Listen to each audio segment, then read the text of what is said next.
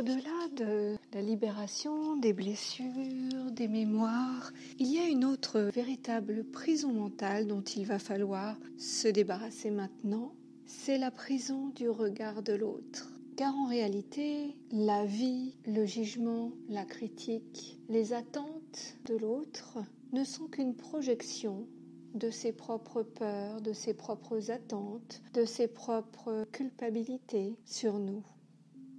Et donc faire dépendre nos choix et nos ressentis du regard de l'autre nous enferme dans une véritable prison émotionnelle, mentale, énergétique, de laquelle on se positionne pour faire tous nos choix. Et c'est ainsi que nous faisons nos choix et que nous avons des ressentis qui ne nous correspondent pas puisqu'elles correspondent aux projections du regard de l'autre.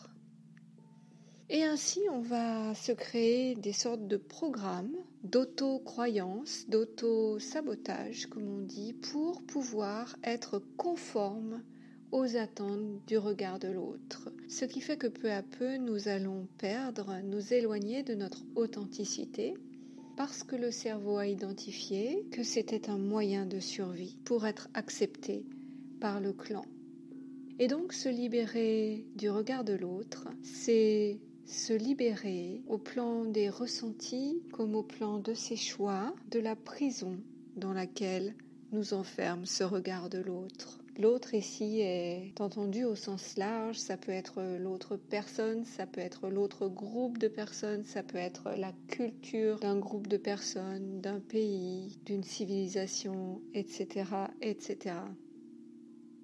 Et une fois que nous arrivons à nous libérer des injonctions du regard de l'autre, alors nous nous libérons de nos propres chaînes, les chaînes de nos programmes limitants, les chaînes de notre non-authenticité, et nous pouvons à nouveau être nous-mêmes, nous apprécier dans le miroir et révéler notre véritable essence. Et donc se libérer du regard de l'autre, c'est aussi se libérer de ses propres auto-jugements, auto-critiques et en conséquence du non-amour de soi. Et ainsi, nous pouvons être en accord avec nous-mêmes dans notre essence véritable.